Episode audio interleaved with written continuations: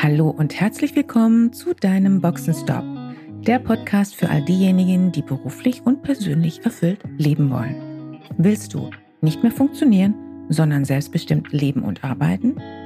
Wieder Begeisterung für das Leben spüren und den Mut haben, dafür etwas zu tun? Dann bist du hier richtig.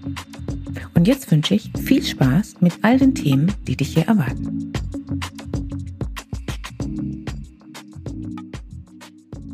Hallo und herzlich willkommen zu deinem Boxenstop. Heute zur zweiten Podcast-Folge und heute mit dem Thema Selbstwirksamkeit. In der ersten Folge gab es das Thema Mut.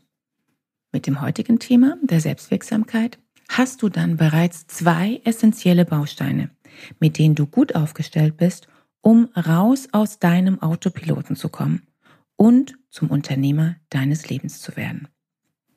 Vorweg eine kleine Warnung.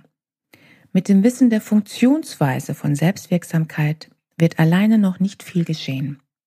Wenn du diese Themen für dich umsetzen magst, heißt es dranbleiben und dich darin trainieren. Die gute Botschaft ist, du wirst bereits nach einigen Wochen merken, dass sich etwas verändert in deiner Sichtweise und in deinem Umgang mit deinen Themen und mit deinen Situationen. Was nun Selbstwirksamkeit konkret bedeutet und wie du deine Selbstwirksamkeit steigern kannst, das möchte ich dir heute in deinem Boxenstop gerne näher bringen. Bestimmt kennst auch du Menschen, für die das Glas immer halb leer ist und wiederum andere, für die das Glas immer halb voll ist.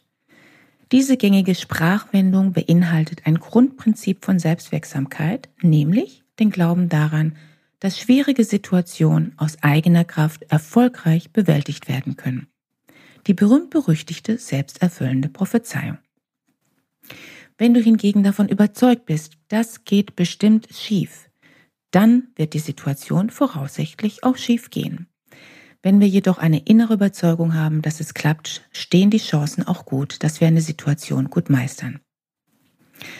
Jetzt wird vermutlich der ein oder andere Skeptiker denken, hm, so einfach ist das ja nicht immer.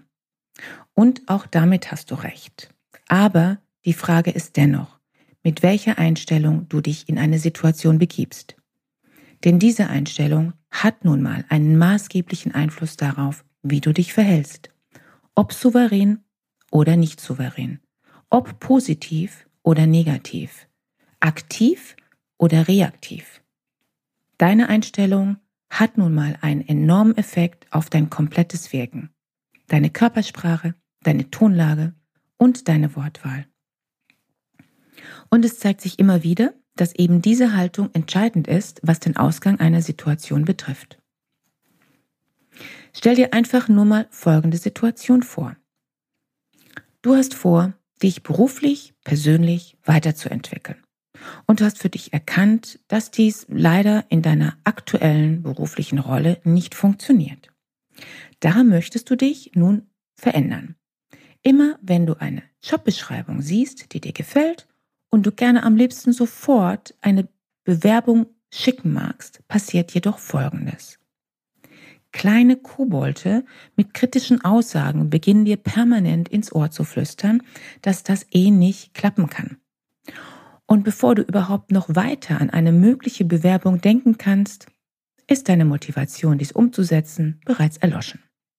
So oder so ähnlich stellt sich die Realität dar für Menschen, bei denen die mentale Kraft der Selbstwirksamkeit nicht vorhanden ist. Anders wiederum würde es sich darstellen, wenn du beispielsweise in dieser Situation nicht nur deine Motivation spürst beim Entdecken von entsprechenden Anzeigen, sondern dass du sofort deine Motivation ins Handeln umsetzt. Und selbst wenn dir bewusst sein sollte, dass du nicht alle geforderten Kompetenzen mitbringst, wird dich dies nicht davon abhalten, mit Überzeugungskraft loszugehen und dich hier ins Spiel zu bringen. Ich habe schon so viele Kandidaten in Interviews und auch in Assessment Centern erlebt, die mit ihrem Glauben an sich selbst überzeugend aufgetreten sind. Wichtig ist mir an dieser Stelle zu erwähnen, dass es hier zu differenzieren gilt. Wir sprechen hier nicht von denjenigen, die einfach nur laut sind und die Selbstüberzeugung derart ausgeprägt, dass hier jegliches Maß fehlt. Das kann man, wenn man möchte, durchaus auch Selbstwirksamkeit nennen, nur fehlt hier natürlich jeglicher Realitätsbezug und ob das Ganze ein positives Ende nimmt, ist auch fraglich. Das ist nicht die Selbstwirksamkeit, von der wir hier sprechen. Wie kann dir das Konzept der Selbstwirksamkeit nun behilflich sein für deinen inneren und äußeren Weg, damit du erfüllt leben und arbeiten kannst?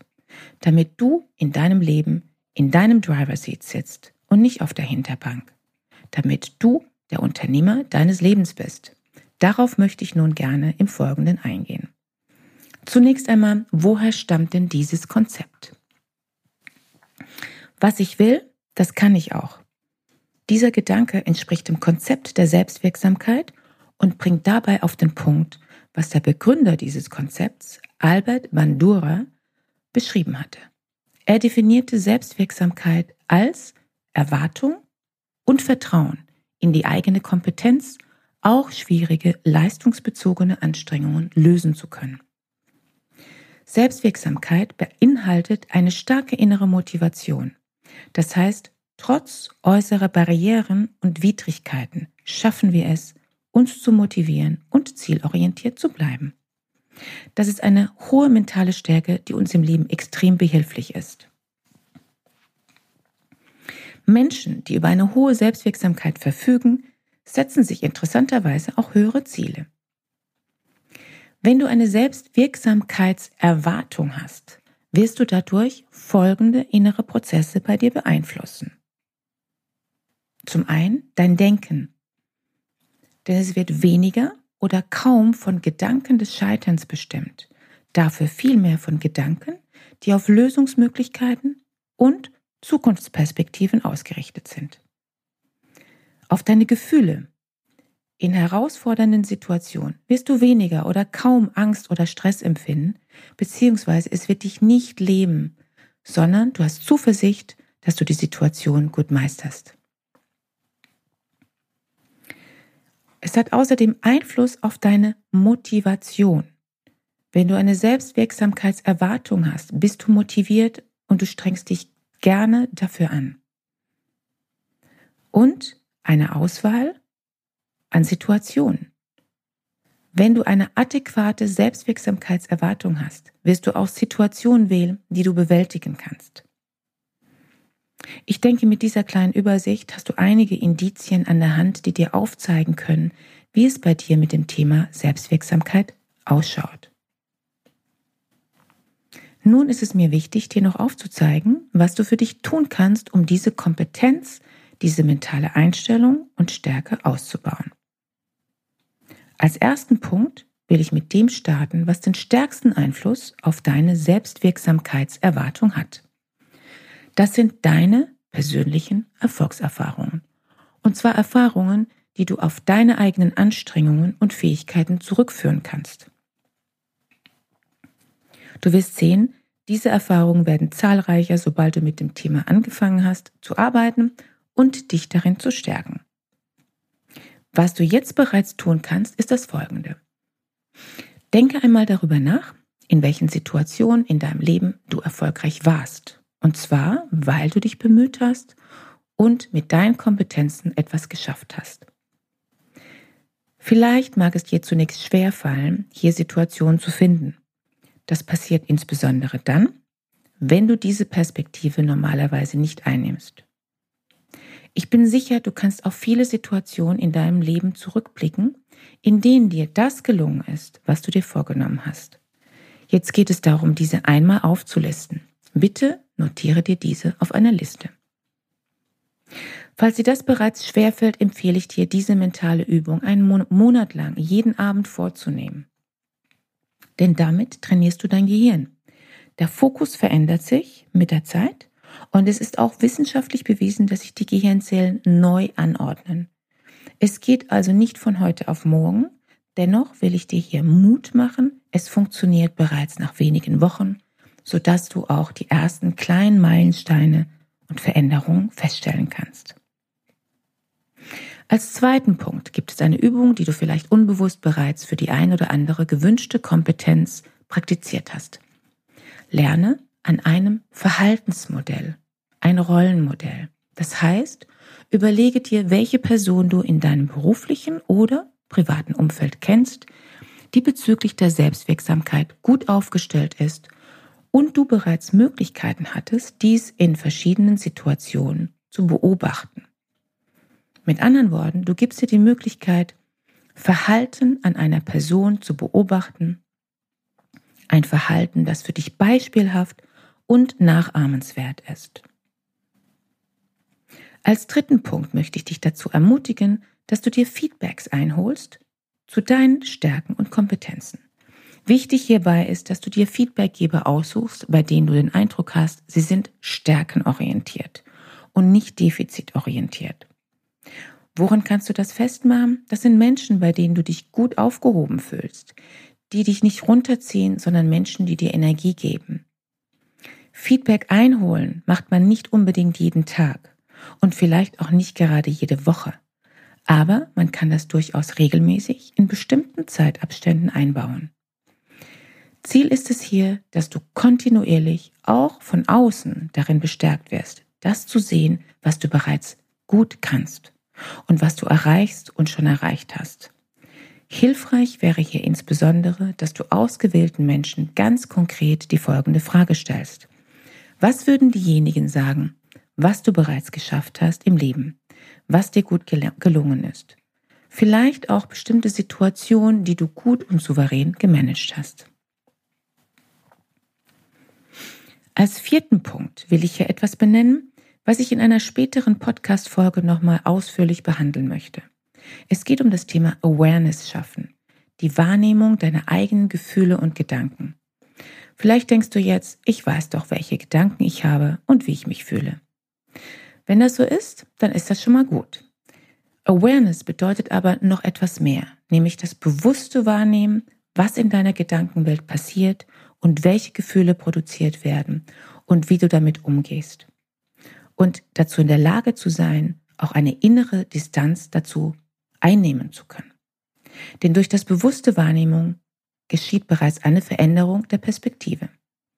Das funktioniert nicht gleich zu Beginn, aber wer sich darin übt, wird merken, welche Möglichkeiten sich hier eröffnen. Last but not least will ich hier als fünften Punkt die Zieldefinition anhand smarter Kriterien nennen.